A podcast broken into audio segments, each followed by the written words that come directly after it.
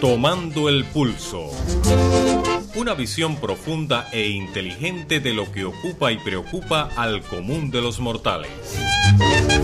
Protagonistas de diferentes historias, todos ellos importantes en diferentes ámbitos profesionales y con algún vínculo muy especial con nuestra emisora. Su historia es la nuestra. Bienvenidos a Tomando el Pulso. Colombia, tierra querida, himno de fe y armonía. Cantemos, cantemos todos, grito de paz y alegría.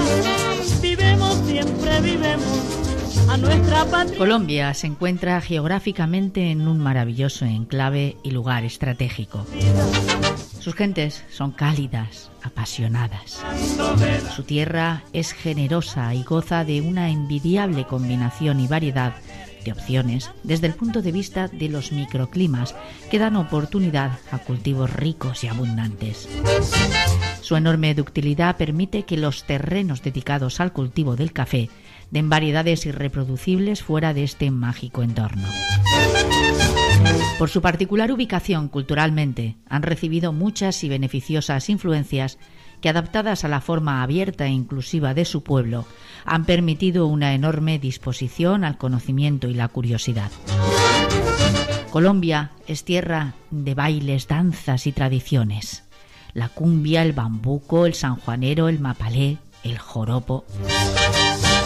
El colombiano tiene el ritmo y la sensualidad a flor de piel, algo muy necesario para hacer del baile algo sencillo al tiempo que espectacular. Hoy recibimos en Tomando el Pulso a dos colombianas maravillosas.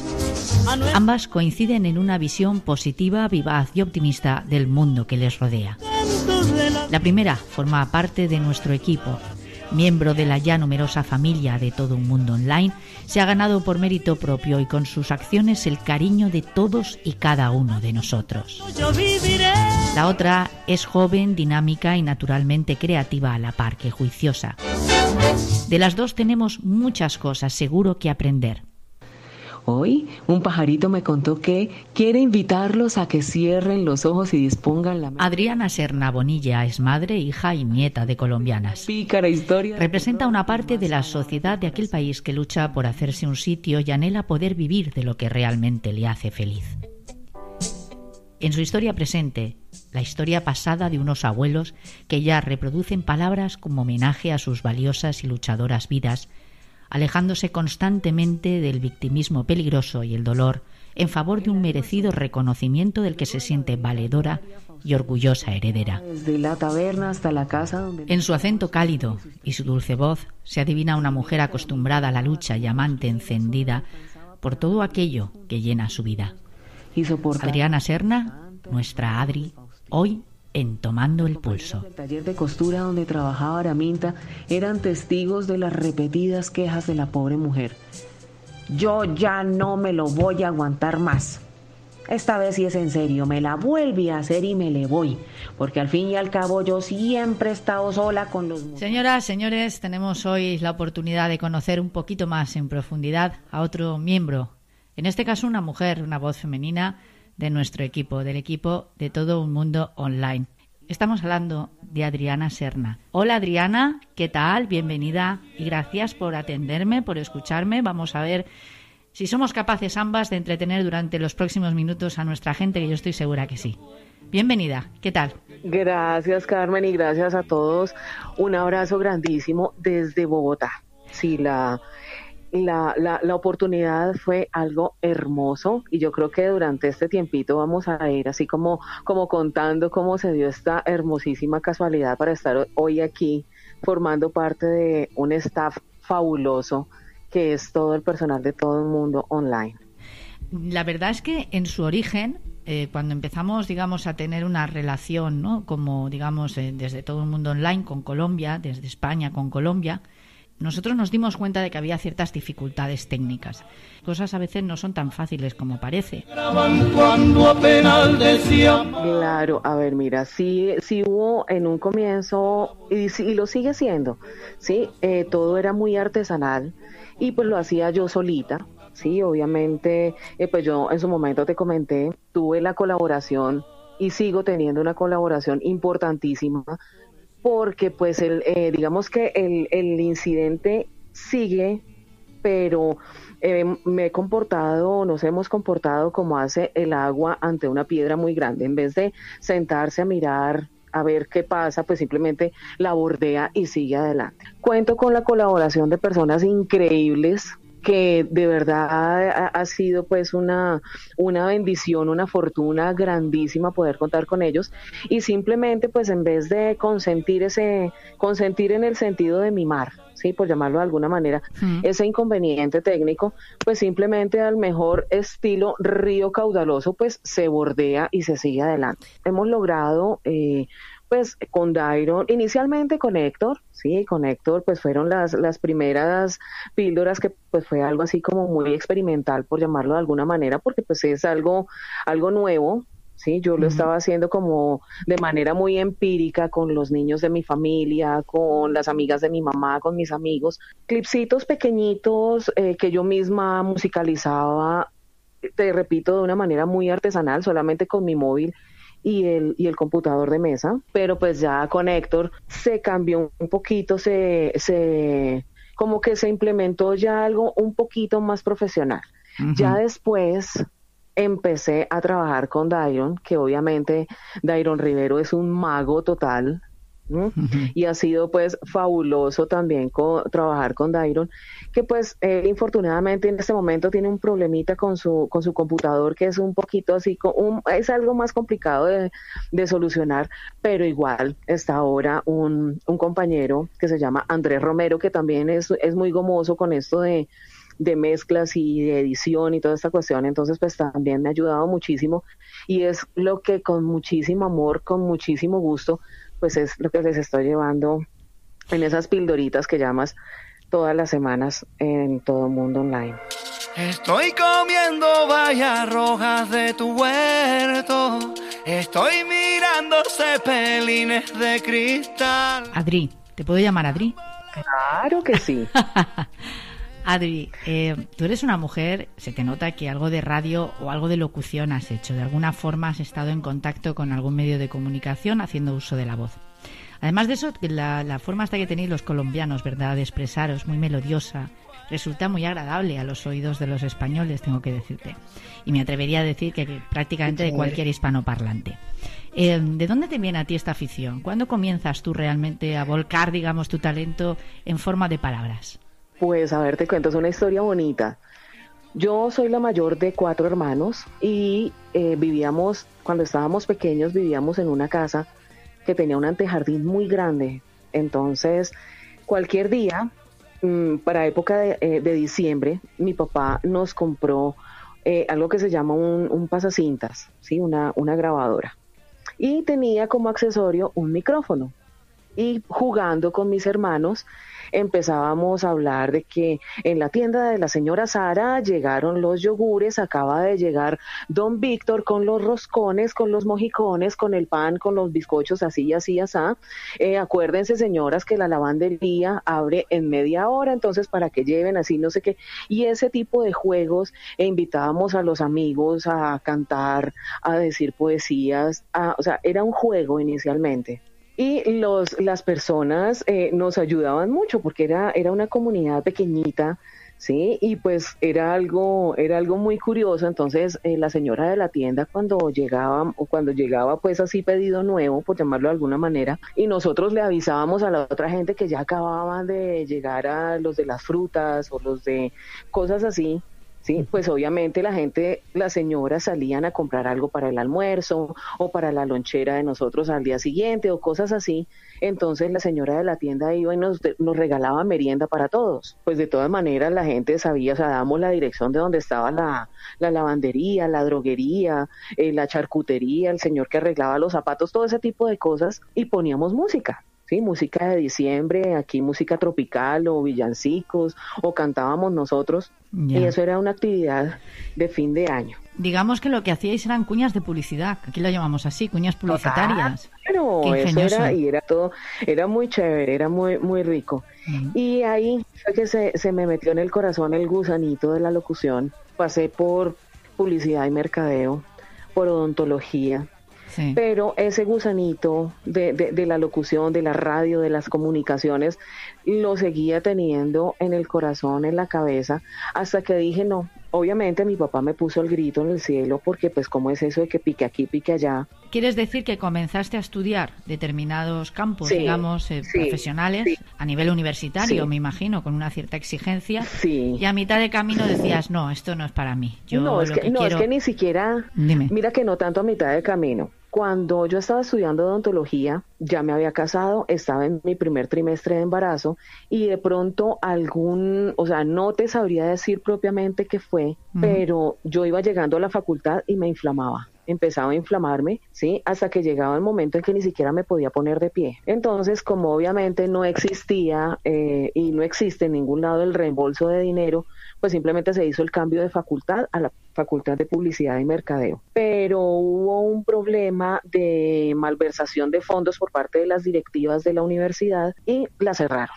Y estuvo cerrada un buen tiempo. O sea, a mí me gusta la publicidad, sí, me gusta, me gusta el mercadeo, me gusta la interacción con la gente, me gusta la comunicación, pero si lo mío es la locución, pues yo que ando dando palos de ciego en otras carreras que no tienen nada que ver. Y sin mediar palabra con nadie, simplemente llevé papeles, presenté exámenes y empecé a estudiar. O sea, digamos que fue la parte académica. Sí, nosotros como comunicadores tenemos que ser 200% conscientes del poder que tenemos precisamente por llegar a tantas personas. Y pues infortunadamente fue un tiempo en que las emisoras aquí ponían frente a los, a los micrófonos a gente a decir unas barrabasadas que uno que estaba al otro lado escuchando decía, pero por Dios bendito que tiene este personaje en la cabeza para decir semejantes sandés. Entonces empezaron a hacer ciertas exigencias en cuanto a documentación que tienen un costo y pues en el momento en que yo pues necesitaba acceder para poder entrar a medios,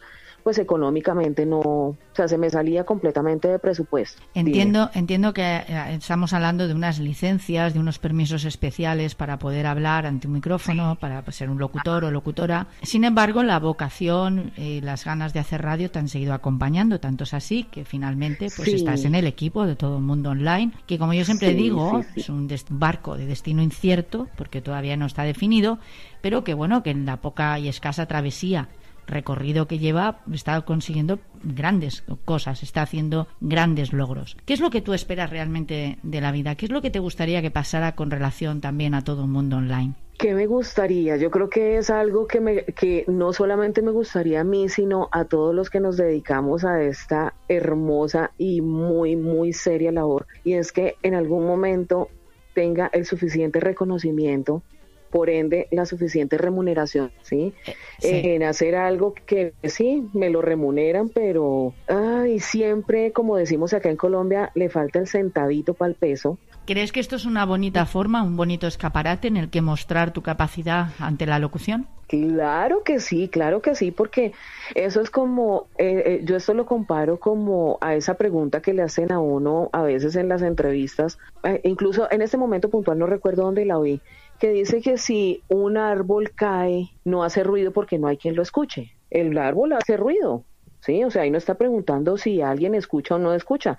El agua, cuando cae y golpea contra el suelo, indiferente si alguien escucha o no, hace ruido. Entonces yo puedo tener una voz hermosa y te puedo tener una voz melodiosa y, o sea, y todo lo que tú quieras, pero si no tengo quien la escuche, pues es como tener una lámpara metida entre un cajón y todo oscuras.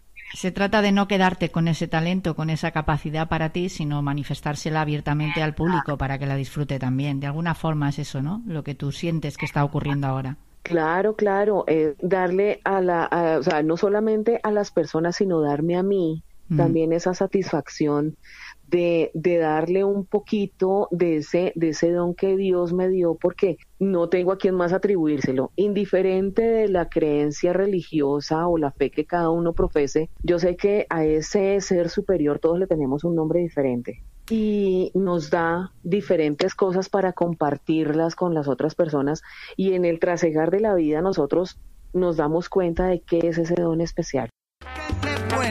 Hay un espacio que se llama Un pajarito me contó que. En este espacio hay poesía, hay escritos míos, la gran mayoría son escritos míos, hay anécdotas familiares, hay eh, eh, de pronto alguna anécdota, alguna vivencia que me cuentan mis amigos, eh, otras que son bajadas de internet hay otras que son adaptaciones de leyendas. A mí me preguntaron el otro día si eso eran cuentos colombianos. Digo, pues francamente, creo que no, creo que los escribe ella, pero tampoco tenía toda la información y no quise, no quise meter la pata, ¿sabes? Como decimos aquí en España. Está claro, pues, que a veces, por una parte, los creas tú, digamos, te sientas y construyes esos maravillosos cuentos. En muchas ocasiones, además, invitan a la reflexión, ¿eh? por lo que yo he oído invitan a la reflexión porque te hacen pensar un poco, además en términos muy globales.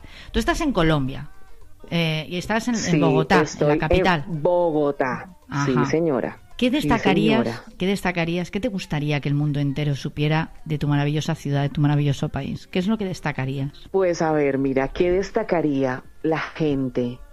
Destacaría eh, la, el, el don de resiliencia que tenemos los colombianos la capacidad de, de, transmitirle amor a la gente que llega con buenas intenciones al país los paisajes, el clima, los animales, la comida, la música. La música es algo simplemente fenomenal.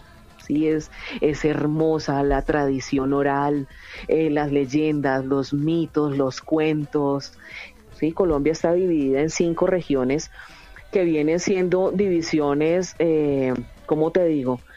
vendrían siendo básicamente costa, cordillera y llanura. La, la, capacidad que, o sea, la capacidad no, la característica de estar en Bogotá, 2.000 y 2.600 metros sobre el nivel del mar, clima frío, ¿sí? Y a dos horas por carretera ya hay tierrita caliente.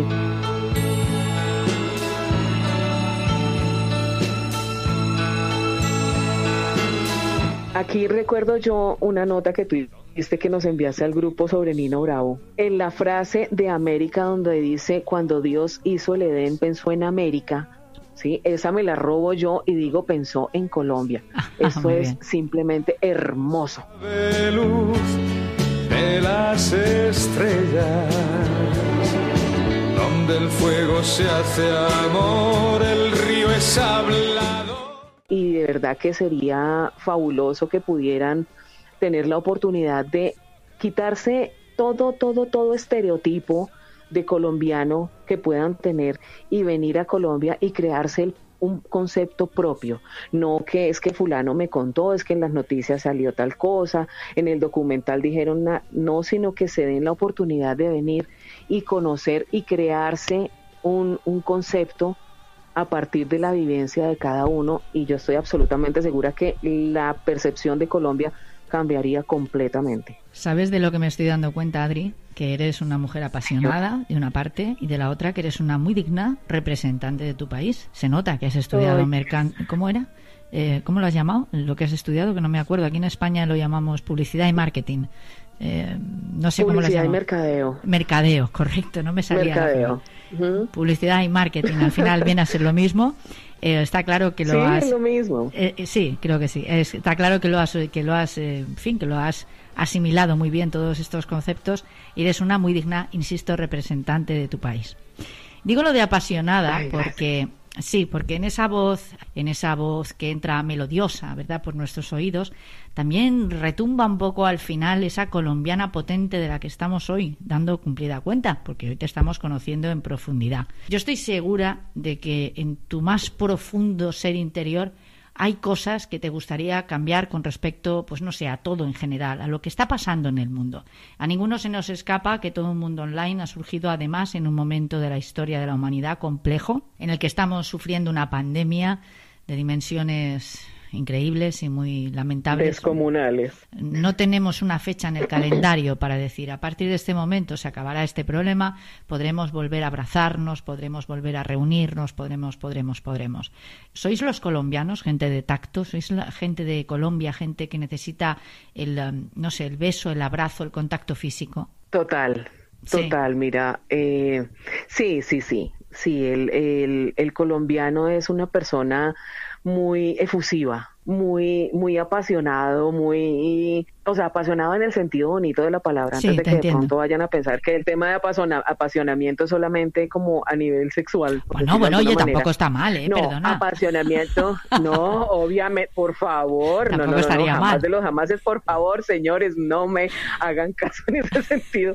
No, a lo que yo me refiero es que eh, cuando hablamos de, de apasionamiento es que si yo me encuentro con Carmen Fons por la calle, obviamente, y hace rato que no nos vemos, que no sé, tipo es el, el, abrazo y cómo estás hermosa y qué rico verte y otra vez el abrazo y, o sea, somos muy, muy efusivos. Entonces somos muy latinos.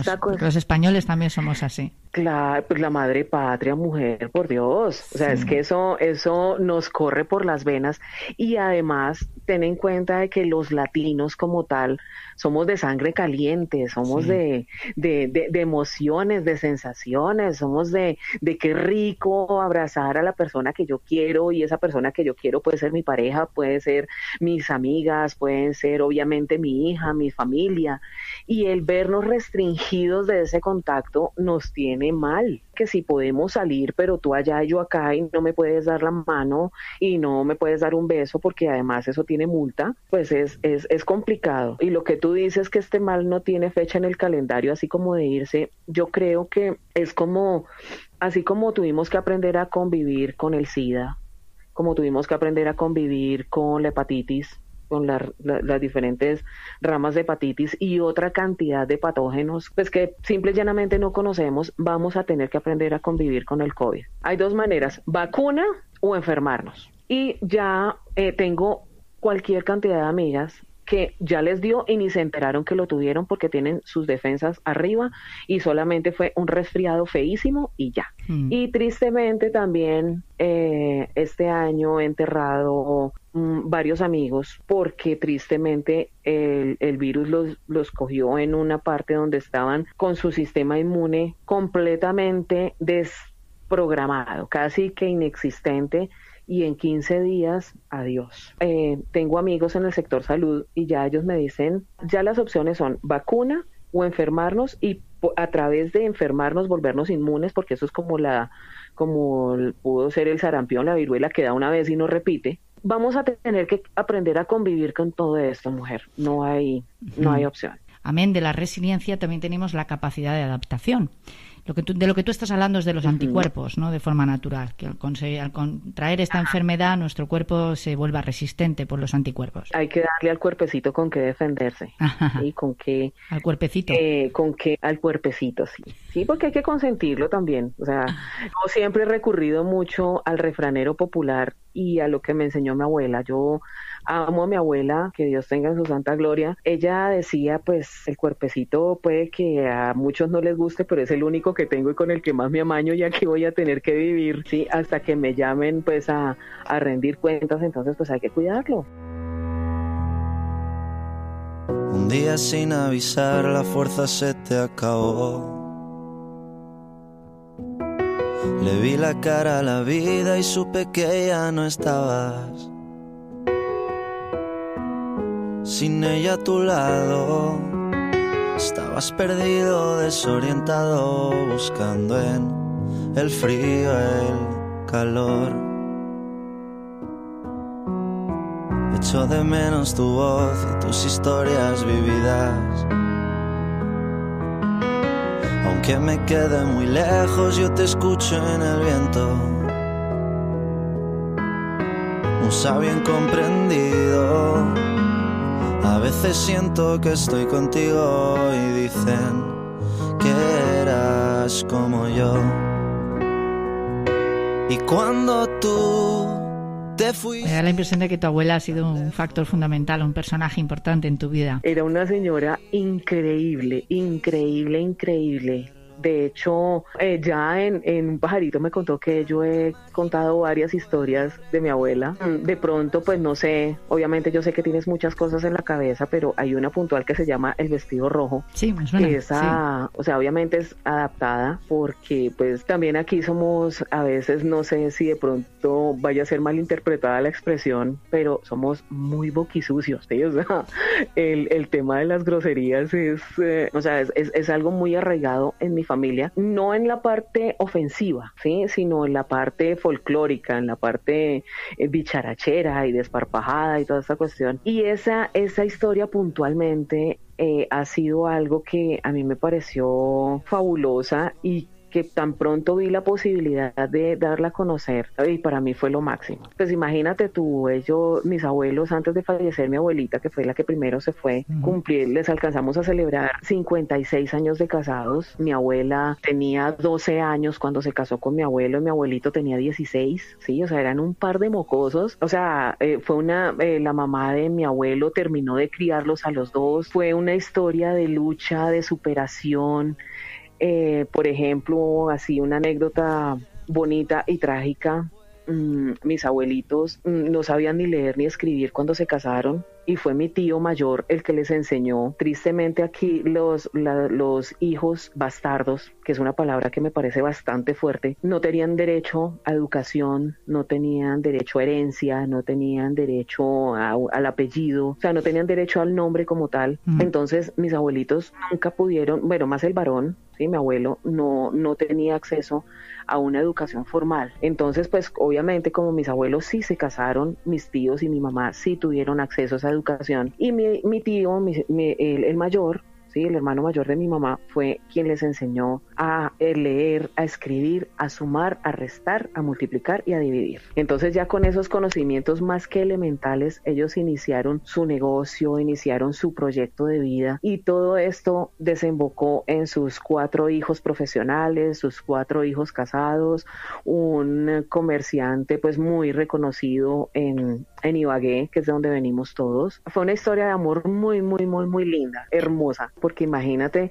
o sea, es que si yo me pongo a pensar, cuando yo tenía 12 años, yo qué estaba haciendo a los 12 años, yo estaba aprendiendo a patinar, estaba en segundo grado de secundaria, en séptimo grado, estaba en el equipo de voleibol, estaba en porras, estaba en danzas, se, se crió con sus hermanas y sus hermanos porque eh, su papá fue uno de esos tantos calaveras que viven dejando hijos regados por todos lados y ella pues fue criada por otra niña. Yo, yo me pongo a hablar con mi mamá y a recordar y a pensar en toda la cantidad de historias que tuvieron que pasar a través del tiempo para que yo esté sentada ahorita aquí hablando contigo. Sabes, Adri, lo que pienso ahora mismo de ti, que eres una mujer además con mucho coraje y muy valiente, porque no creas que todo el mundo sentiría a lo mejor, em, se sentiría cómoda, ¿no? Contando esto de su familia, de sus ascendentes.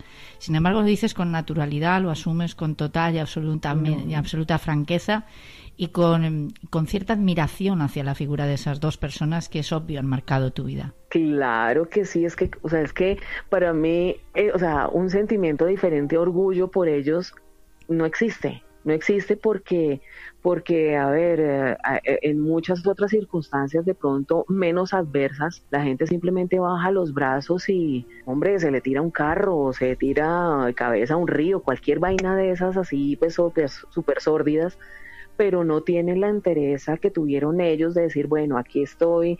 O sea, es que mira, píntate esta escena. Mi abuela de 12 años, mi abuelo de 16 van a la iglesia a decirle al cura, señor cura, nos queremos casar.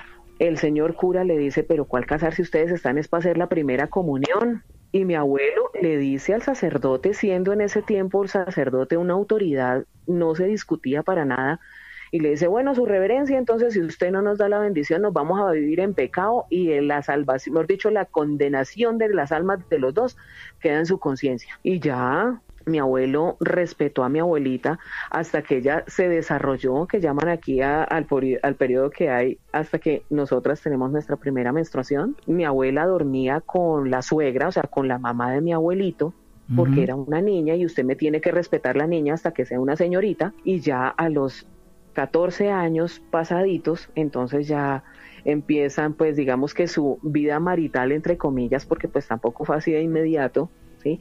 Y empieza ya la familia o sea, mi familia, mi familia materna empieza ya como tal. Y es eh, una historia tras otra, tras otra, pero es una historia de superación muy linda. Y de lucha. Muy, muy bonita. De superación y lucha, está claro. Oye, Adri, hoy en día tú tienes tu propia familia, nos has hablado de descendencia, nos has hablado, he creído entender, de una hija. Una niña que es mi orgullo más grande.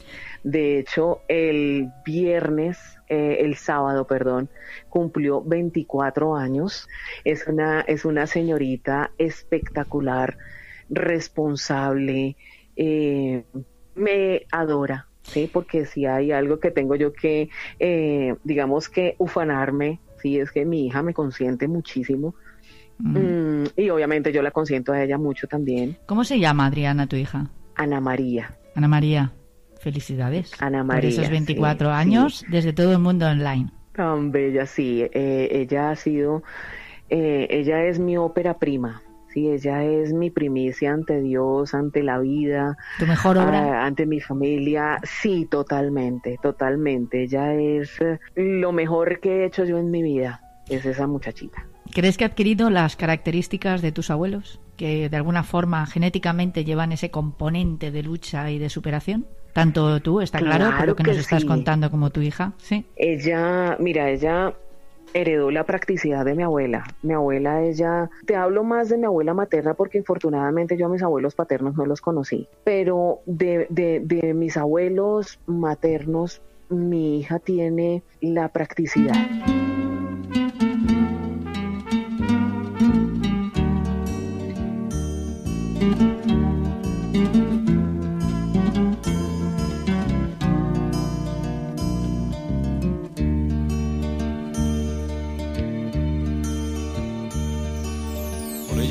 Puestas y las madrugadas. lo más hermoso que tengo en la vida, que la amo, que estoy muy, muy, muy orgullosa de ella y que sé que todo, todo lo que ella se proponga, amor, todo lo que te propongas, todo lo que quieras hacer, yo sé que lo vas a lograr y lo vas a lograr en grande. Te envío un beso grandísimo, una bendición enorme y yo sé que todas las mujeres que han pertenecido a nuestra familia, todas nuestras ancestras están absolutamente orgullosas de ti. Todas nosotras, todos nosotros te amamos, te apoyamos, te acompañamos y sabemos que en estos 24 años no es absolutamente nada comparado a lo que vas a tener, a lo que vas a lograr y a lo que vas a vivir en esta nueva etapa de tu vida. Desde esta nueva vuelta al sol, sé que vas a lograr muchísimas cosas muchas buenas energías, mucho coraje, mucha fuerza y mucho amor están detrás de ti, mi amor. Te amo muchísimo, muchísimo. Un beso grande y otra vez feliz cumpleaños, mi vida. Ilusión en el fondo del alma. Por ella me imagino el cielo como un beso eterno.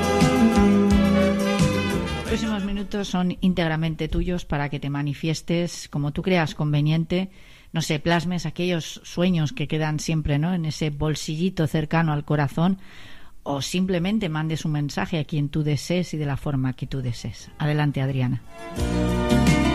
Gracias, Carmen, primero por este tiempo tan bonito, por darme la oportunidad de que la gente conozca un poquito más de quién es Adriana del Pilar Serna Bonilla. Pues obviamente soy una total desconocida y hay mucha gente que es total desconocida para mí también, pero que a través de todas estas ondas y a través de la tecnología nos podemos conocer un poquito más. Terminaría este, este, te, este tiempito contigo, Carmen, diciéndoles, diciéndote a ti, diciéndoles a todos los que me escuchan, a todos los que nos acompañan en este momento, cualquier sueño, por más absurdo que parezca, por más pequeñito que crean ustedes que puede llegar a ser, en manos de cada uno de nosotros está volverlo grande. Tenemos que ser generosos con nuestros sueños, tenemos que ser eh, generosos con nosotros mismos, pensar en grande porque todos nos merecemos lo mejor. Siempre, siempre hay que desear para nosotros lo mayor. Mi mamá es una excelente psicóloga y ella me enseñó una frase que a mí me parece hermosa y de pronto en este momento sería muy apropiada y es lo que yo critico en ti, lo corrijo en mí. Todo lo que vean que les molesta en otras personas, miren en qué porcentaje lo están teniendo en su personalidad, en su diario vivir, en su historia, en su vida, en sus proyectos. Pues creo que son las palabras de una mujer positiva, optimista, generosa, valiente, con mucho coraje, muy pragmática, como su hija, y por supuesto una luchadora. Muchísimas gracias, Adriana Serna, por este tiempo de radio, pero también muchas gracias por hacernos la vida algo más feliz con esas pildoritas en todo el mundo online. Un abrazo desde España. Los jóvenes siguen siendo un hermoso valor en alza que merece toda nuestra atención y respeto. Convertir los sueños en realidades no ha sido fácil nunca para ninguna generación. En cada momento de la historia, especialmente la más moderna, la juventud ha tenido que enfrentarse a retos importantes, resolviendo cuestiones que no permiten más demora, concienciando al mundo de ciertos valores o dando otro significado al mundo que nos rodea. Su lenguaje también es distinto conforme el periodo de tiempo que les toca vivir, ya sea mediante la imagen o la palabra, sin embargo, el mensaje final y también los sueños suelen ser muy semejantes. Laura Melisa Corredor ha emprendido un viaje arriesgado pero repleto de emoción y crecimiento personal. En su particular aventura, el cine de nuevo protagonista en nuestro programa y la música cobran un papel fundamental. Es su forma de expresarse y mostrarse ante el mundo entero. No se pierdan ni una sola de sus palabras alentadoras y edificantes en las que nos diseña un futuro basado en un profundo amor y respeto por lo que hace y en el que ella está decidida a depositar todas sus energías y talento. Bien, todo un mundo online siempre intenta, bueno, pues encontrar a gente que sea mínimamente interesante. Y dentro del segmento de población más joven se da la circunstancia de que, como siempre digo, son más las cosas que nos unen que las que nos separan. También cuando hablamos de Hispanoamérica y de Europa, concretamente de España. Tanto es así que el mundo del cine, el mundo de la producción musical, el mundo de lo audiovisual, que ha conocido un resurgir importante en los últimos años en nuestro país y se ha nutrido de valiosísimos eh, elementos creativos, pues también se repite al otro lado del océano esta experiencia y el caso es que tenemos hoy con nosotros en esa línea, y de eso nos va a hablar, a Laura Melisa Corredor. Ella es cineasta y productora musical. Laura Melisa, ¿me equivoco? Hola, bienvenida a todo un mundo online, bienvenida a Tomando el Pulso. Hola Carmen, muchísimas gracias por la invitación eh, a todas las personas que nos están escuchando. Eh, efectivamente soy cineasta, eh, em, la producción musical más que todo la, la, ejercemos con mi empresa, pero mi, digamos que lo que más hago, mi carrera primordial es la parte del cine y todo lo relacionado con el audiovisual. Has hablado de tu empresa, tan solo tienes 25 años y ya te has lanzado, eres una mujer emprendedora, eres colombiana, por otro lado. Sí, sí, sí, correcto. Pues la idea es que, digamos que desde que estaba en la universidad siempre trabajé en muchas cosas para pagar pues los estudios y demás, pero siempre tenía como en la cabeza el deseo de crear algo propio, una empresa propia, nunca quise como trabajar 100% en, en empresas o ser toda la vida obrera, por decirlo así. Entonces se me presentó la oportunidad y conocí a una persona que es de hecho el productor musical de, de, de Maya, Maya's Motion, que es mi empresa, y la empezamos a crear hace más o menos un año. Estamos en eso junto con otras eh, personas que se fueron involucrando em, en, en, este proceso, más productores musicales, compositores, y pues básicamente así se, se dio la, la, empresa. Sin embargo, sorprende porque eres muy joven. Aquí en España, 25 años es prácticamente el inicio de la vida de una persona. pues acá no sé si será igual, pero normalmente hasta ya muchas personas estamos tratando de, encontrar un rumbo. ¿Es algo habitual en Colombia o es un caso aislado el tuyo? Sinceramente. No, la verdad yo creo que, que, hasta ya hay muchas personas haciendo cosas nuevas, o sea, gente queriendo emprender, gente queriendo hacer cosas diferentes. Obviamente hay de todo un poco, hay personas que a mi edad ni siquiera se han graduado, que están como en otro mundo y, y por ejemplo en mi caso siempre quise como ser muy enfocada sobre lo que quiero lograr a futuro. Y que si lo hago a esta edad, mejor. Claro, esta es una de las razones por las que nos ha llamado la atención la figura de esta mujer, de esta joven colombiana de 25 años, como hemos dicho, cineasta, productora musical y que además tiene su propia empresa. Entiendo que no eres novata en esto, por lo que has dicho. De hecho, también tienes, eh, digamos, experiencia en el mundo del cine y la televisión como guionista, creo tener entendido. Sí, sí, sí, correcto. Digamos que en la universidad siempre lo que más me llamó la atención fue la parte de dirección de cine y los guiones. Era algo que me apasionaba muchísimo, crear historias. Eh, para mí escribir era como una manera de, mostrar cómo iba a ser en la pantalla las cosas. Entonces siempre buscaba la manera de, expresar a través de las imágenes y pues obviamente uno lo hace eh, primero por escrito. Todo este tipo de, emociones que uno presenta en la pantalla tienen que pasar por papel. Entonces me parecía muy, muy bonito poder empezar a, explorar esta parte del guion eh, adicional a eso, pues ya empecé como a dirigir mis propias cosas. Digamos que fue ir, probando un poco a poco, probando como el camino y me di cuenta que pues era una de las cosas que más me llamaba la atención también con toda la parte artística adicional que, que uno va adquiriendo en este camino.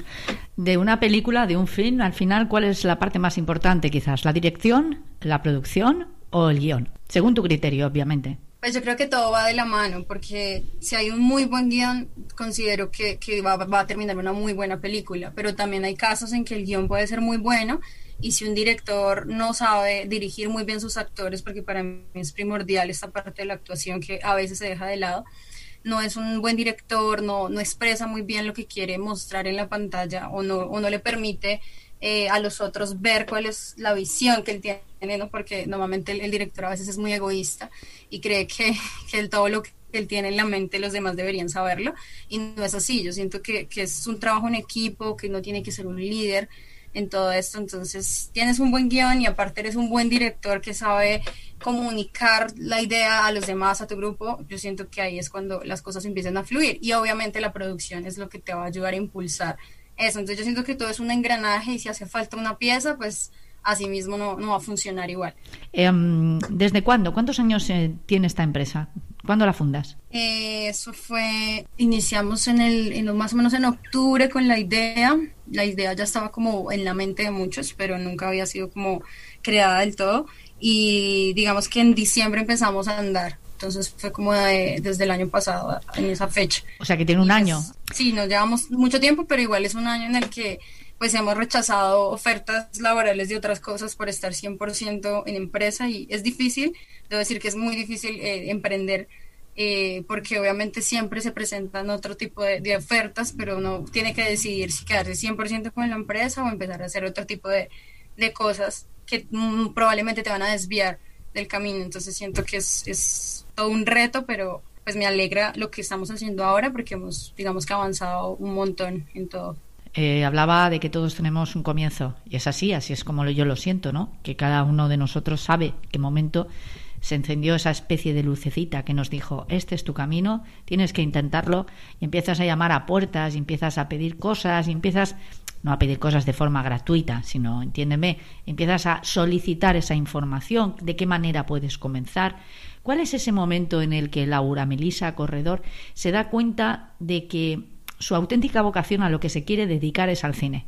Eso fue un, proceso bien, bien difícil, porque yo desde muy pequeña decía, teniendo yo creo que seis, cinco años, yo les decía a mis papás, yo quiero ser productora de películas, siempre decía eso, me gustaba también mucho la actuación pero digamos que no, no lo tomaban como tan en serio, o sea, como que esa carrera, es, decir, bueno, en algún momento lo hará, pero por lo menos estudia algo que le, le dé plata. Entonces, digamos que ahí yo me desvié y empecé como intentando hacer otro tipo de cosas, pero yo siento que uno tiene como un llamado en algún momento para, para el arte, por ejemplo, si uno es artista más que todo, y es algo que uno siempre le empieza a llamar nuevamente y digamos que ya después yo dije, no, pues empecé a estudiar otra cosa que no me gustaba, yo dije, no, es que uno no tiene que estudiar lo que uno no le gusta, uno tiene que estudiar algo que le, que le apasione, que le interese, porque así mismo lo va a hacer mejor en la vida. Entonces ahí fue cuando yo empecé a mirar carreras, empecé a buscar y me encontré con la carrera de cine y, y, en la universidad como que empecé a ver todo este, este mundo y todo lo que podía lograr. Era como una unión de muchas artes y eso me llamaba mucho la atención y era difícil porque no había, digamos, los recursos para pagar la carrera, yo soy una persona, digamos, que creía mucho en Dios y yo decía como, bueno, pues Dios, si, es para mí esto, eh, algo, algo pasará y yo voy a poder seguir estudiando. Y justo ese semestre me gané una beca y pude continuar estudiando y fue como, pues algo muy bonito que yo dije como, bueno, por acá es, tal vez por acá es el camino. Y realmente las cosas se fueron dando de un momento a otro, ya pude conseguir el resto de recursos para pagar la universidad y, y asimismo pues empezaron a llegar cosas nuevas, lo de, lo de la empresa, y otro tipo de cosas que han venido sucediendo, la verdad, casi que sin pedirlas han venido llegando. Digamos que el camino se te ha ido sembrando, ¿no? De buena suerte. Pero porque tú también has puesto de tu parte, porque has generado las oportunidades que te han dado las ocasiones para triunfar, para conseguir pequeños objetivos. Sí, eso es, eso es muy, muy, muy clave lo que dices, porque yo siempre he dicho que uno llama las cosas. Si uno está con una mente, digamos, negativa, uno todo el tiempo es pesimista sobre lo que está ocurriendo, o cree que está en la ruina, o que nunca las cosas van a salir, de verdad que ese tipo de palabras hacen que las cosas nunca salgan. Mientras que si tú eres una persona que todo el tiempo está pensando en que las cosas van a salir o que se van a dar o que si tienes una, una visión de lo que quieres lograr, en algún momento esas cosas van a llegar aún sin necesidad de estar como pidiéndolas, muchas veces llegan solas. ¿Crees como joven de este siglo XXI eh, bueno, tú te has incorporado de una forma muy natural nueva, a las nuevas tecnologías, a esta nueva era que a muchos de nosotros, por edad, lógicamente, nos era ajena y hemos tenido que, bueno, pues esforzarnos en ese sentido. ¿Crees, como digo, como millennial, que de alguna manera el futuro lo podéis cambiar? ¿Pueden ir a mejor las cosas? ¿O lo ves todo, bueno, has dicho ahora mismo, has manifestado a través de esas palabras que eres una mujer eh, principalmente positiva? pero también intuyo en tu forma de hablar y de comportarte que eres una mujer muy realista. Las cosas no son fáciles. Mira, ahora mismo estamos viviendo uno de los momentos sanitarios más terribles. Pero insisto, ¿crees que desde tu particular punto de vista, desde tu visión, de esa visión optimista que nos has manifestado, y desde el trabajo que elaboras como cineasta, la bonita forma de plasmar la realidad en la que te desenvuelves cada día, puedes cambiar las cosas, puedes, que, puedes hacer que las cosas sean mejores. Si uno quiere un cambio a futuro, uno tiene que empezar por uno mismo en todo aspecto. Yo siento que, en, obviamente, sí estamos viviendo tiempos muy difíciles, no lo negamos, pero son cosas que en algún momento vamos a poder, digamos, sobrellevar y, vamos a poder salir adelante de esto. Y si tú como, digamos, yo, yo veía muchas cosas que pasaban en pandemia y yo decía, es bonito como en muchos países cómo se ayudan entre ellos a pesar de lo que está sucediendo, cómo hemos dejado de, ver solo la parte individual, de ver solo lo material, de ver todas estas cosas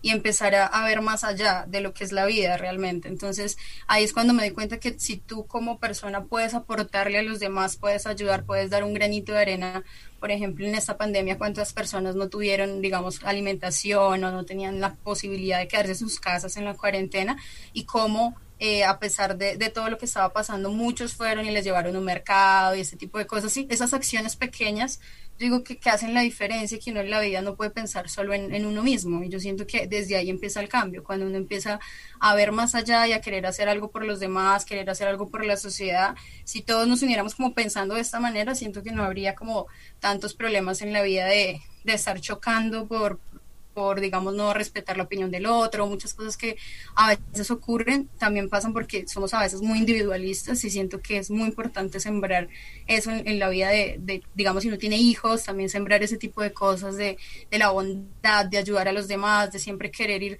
hacer algo, hacer algo por la sociedad, siento que eso es, es clave. Sabes, Laura, me pareces una chica muy inteligente y me imagino que tendrás previsto los grandes cambios de tu vida según el proceso se vaya produciendo de crecimiento personal de alguna manera te, te, te, atrae ese tipo de lecturas que te ayudan a tener una vida más equilibrada emocionalmente y avanzar en la línea de lo que tú misma estás ahora mismo transmitiendo? Pues digamos que lecturas no he hecho muchas referentes a ese tema, pero sí me gusta mucho, digamos, aprender cosas nuevas y, y si son cosas que me aportan eh, integralmente para ser mejor persona y para lograr como todo lo que te cuento que me gustaría, eh, sí, claro que sí, es bienvenido para mí. En ocasiones uno se mantiene firme ante determinadas ideas y con los años se da cuenta de lo equivocado que estaba y te sorprenderás cuando vayas creciendo de lo grande que es el mundo y de la pequeña partícula de ser humano que somos cada uno de nosotros, pero la cantidad de cosas que podemos hacer en positivo cuando de verdad dentro de nosotros la semilla que se ha forjado es la del crecimiento personal y la de formar parte de un todo. Bien, eh, hablando de esto, Tú en 2015 ganaste un premio, un premio a un documental. ¿En qué consistía? Manos encontradas se llamaba digamos que fue una, una, manera de mostrarme a mí misma que lo que era el campo y yo, eh, digamos que eso tiene una historia bien larga tratando de resumir. Cuando yo era más pequeña yo iba mucho a Boyacá eh, porque mis papás son de Boyacá, mi familia. es un departamento que está más o menos a, que te digo, como cuatro horas de Bogotá, en la capital.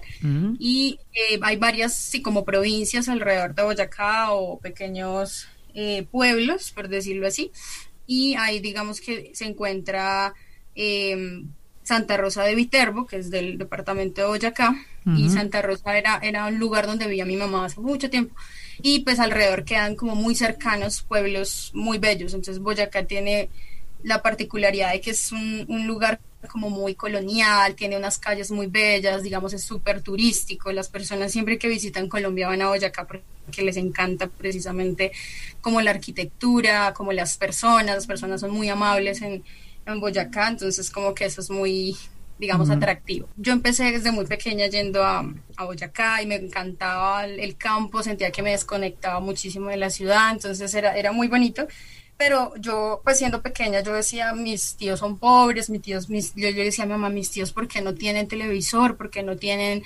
celulares? ¿Por qué no tienen tecnología? Ellos son pobres, ¿cierto? Y yo siempre preguntaba eso, pues porque uno piensa de pronto en la ciudad que, que eso es riqueza, ¿no? Y a medida que fui creciendo me di cuenta que realmente ellos eran muy ricos porque lo tenían todo alrededor tenían a los animales, tenían la ganadería, tenían absolutamente todo alrededor para para hacer sus, sus cosas sin necesidad de tener que salir a, trabajar en, en, otras cosas, y como que todo nacía de su tierra. Entonces yo me empecé a dar cuenta que eso era una riqueza muy bella, aparte de los paisajes y muchas más cosas. Entonces ahí fue cuando dije, ¿por qué no hago como un documental al respecto? Y eso fue como en tercer semestre de la universidad, estaba hasta ahora empezando.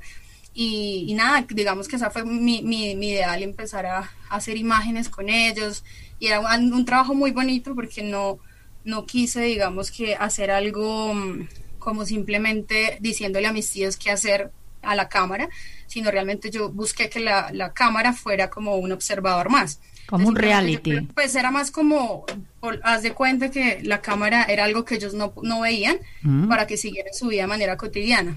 Exactamente, no, no, o sea, sí, como una cámara de seguridad, buscando que, que, ellos no, no se percataran de que estaba la cámara ahí sin invadirlos, sino que fueran e, ellos mismos. Entonces así empezó el ejercicio y, empecé a mostrar como la, la, la vida de ellos, eh, que eran dos campesinos que les había tocado también muy duro en la vida muchas cosas, y pues que sus hijos se fueron a la ciudad y ellos se quedaron en el campo.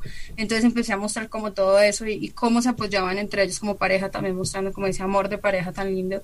Y, nada, me llamó muchísimo la atención y le metí mucho cariño a ese, a ese documental y pues fue súper bien recibido en ese festival. Laura, ¿quién, ¿quién ha iluminado tu camino? Porque de alguna forma yo intuyo que en el mundo del cine tendrás preferidos, tendrás, eh, no sé, fetiches, ¿no? Nombres, directores, eh, guiones, películas especialmente eh, que te han marcado como cineasta, como persona y como mujer, porque ahora ya eres una mujer, obviamente, joven, pero eres una mujer adulta eh, que tiene un camino larguísimo, espero, por delante. Y a todos hay películas que nos han marcado de una u otra manera. Eh, a nivel humano, imagínate, a nivel cinematográfico, ¿cuáles son esos, esos nombres inolvidables del cine que jamás olvidarás y que forman parte ya de tu bagaje como profesional? Y bueno, digamos que son, son muchos los, los que han llegado a, tocarme realmente, o películas que realmente yo he dicho como quiero en algún momento de mi vida hacer algo así, y creo que no todo el tiempo está consumiendo mucho contenido. Eh, pero digamos que en cuanto a directores, eh, me gustaba muchísimo los, las películas de Clint Eastwood, que de hecho es estadounidense pero mm, me llamaba mucho la atención porque él plasmaba como historias siempre con un mensaje. Yo siempre he sido muy, digamos, fan, por decirlo así, de, de historias que, en las que tú puedas intuir un mensaje para, para la vida, para llevarte, ¿sí? Porque muchas veces estamos rodeados de un de entretenimiento, de, historias de pronto que no tienen como un trasfondo. Para mí eso es esencial y sentía que ese director realmente en casi todas sus películas tenía algo muy bello. Y una de las películas que más me gustaba de él era mm, Million Dollar Baby. Y cuando yo vi esa película, película me sentí muy identificada con la, con la actriz, porque era, no sé si la has visto. Sí, sí, sí, la he visto. Eh, y pues me sentía muy, muy, muy, digamos que identificada con una actriz, porque precisamente es una mujer que está luchando también con todo este machismo en, en el boxeo y, y, demás, y cómo ella trata, de, a pesar de todo eso, salir adelante y nunca rendirse. Entonces, digamos que cuando yo vi esa película me marcó muchísimo y yo dije como, pues de verdad que cuando uno quiere proponerse algo no lo puede cumplir y, me marcó bastante y es una película que a mí nunca se me olvida y creo que me hizo como mil veces. Y digamos así, como que, que, siempre busqué esas, ese tipo de películas que me llamaran mucho la atención, películas como ya de Jean-Pierre Jeunet también me, me, encanta, me parece un director excelente, que ese sí es francés, y así mismo como que siempre busco lo que te digo, como historias muy eh, digamos, que me, muy naturales, donde se pueda ver la actuación de actores que, que, yo diga como realmente me tocan, me identifico con ellos, siento que eso es importante. Y con mensaje, con mensaje subliminal, o no tanto, sino que haya un mensaje, un contenido que a ti te llegue al corazón y que te anime a seguir adelante. Bien, bueno, estamos hoy hablando con, en Tomando el Pulso con Laura Melisa Corredor, una jovencita de Colombia, 25 añitos tan solo, que ya tiene su propia empresa. Es directora creativa y, por tanto, fundadora de Mayals Motion, una agencia de producción musical y audiovisual. Háblanos ahora de esa parcela tuya de la música. Eh, sí, bueno, digamos que, que la música también fue algo que me acompañó desde muy pequeña. Eh, siempre me llamaba muchísimo la atención. Yo, eh, digamos que yo cuando era muy pequeña era muy tímida y se me dificultaba mucho cantar en público, pero era algo que a mí me encantaba pero entonces yo lo hacía solas, ahí como una infidencia. Siempre cantaba solas. Cuando mi familia se iba, lo primero que yo hacía era ponerme a cantar o cuando estaba sola, me, eso era como lo, lo máximo para mí. A escondidas.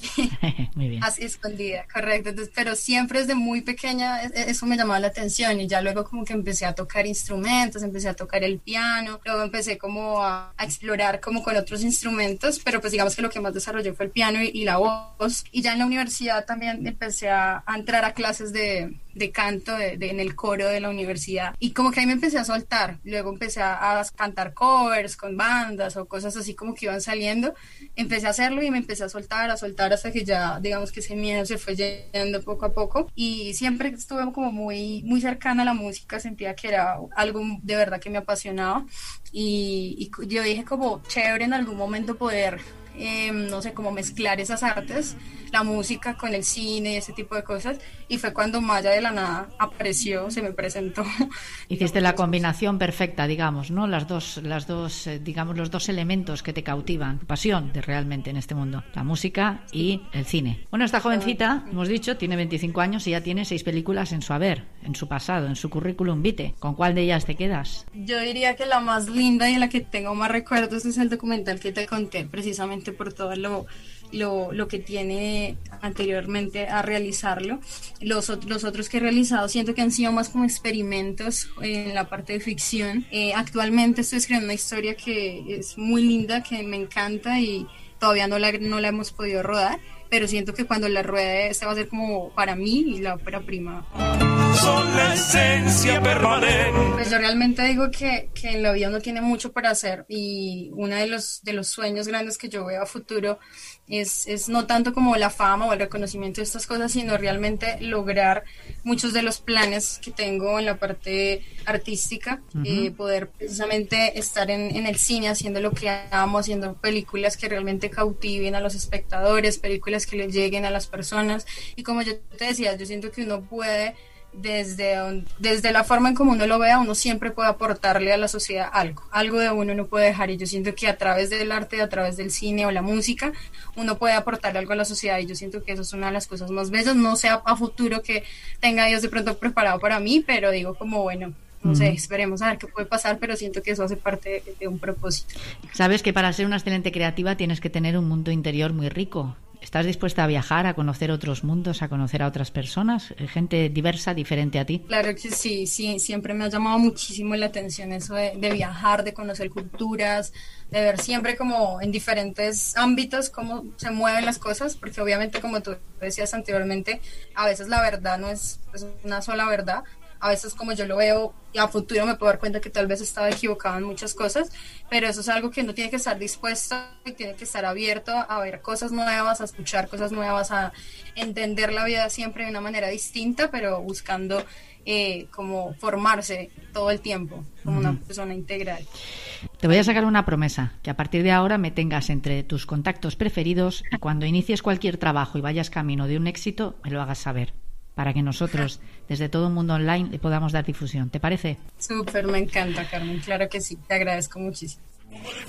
Eh, agradezco realmente a Dios primeramente este, este espacio por permitirme hablar de, mis sueños, de mis metas, de lo que quiero lograr y precisamente es una, una forma de mostrar que la, voz de la mujer como ha venido realmente mm, durante todo este tiempo, digamos, la brecha del cine y, y también la parte artística, que muchas veces la figura de la mujer ha sido desdibujada y siento que ahora estamos como viviendo nuevos tiempos en los que nosotros como mujeres podemos no tanto como pasar encima por encima de los demás porque ya eso sería como algo más eh, visión más feminista. Yo lo veo más como un equilibrio entre los géneros en donde nosotras como mujeres también podemos decir mira somos capaces de hacer esto y siento que es importante que uno desde joven empiece a plasmarse como una visión a futuro de lo que quiere lograr y que no importa el género, no importa la edad, no importa muchas cosas, a veces ni siquiera lo económico es tan importante, si tú tienes realmente en la cabeza lo que quieres lograr. Laura, gracias. Gracias Carmen, qué bonito, muchísimas gracias. Estás escuchando todo un mundo online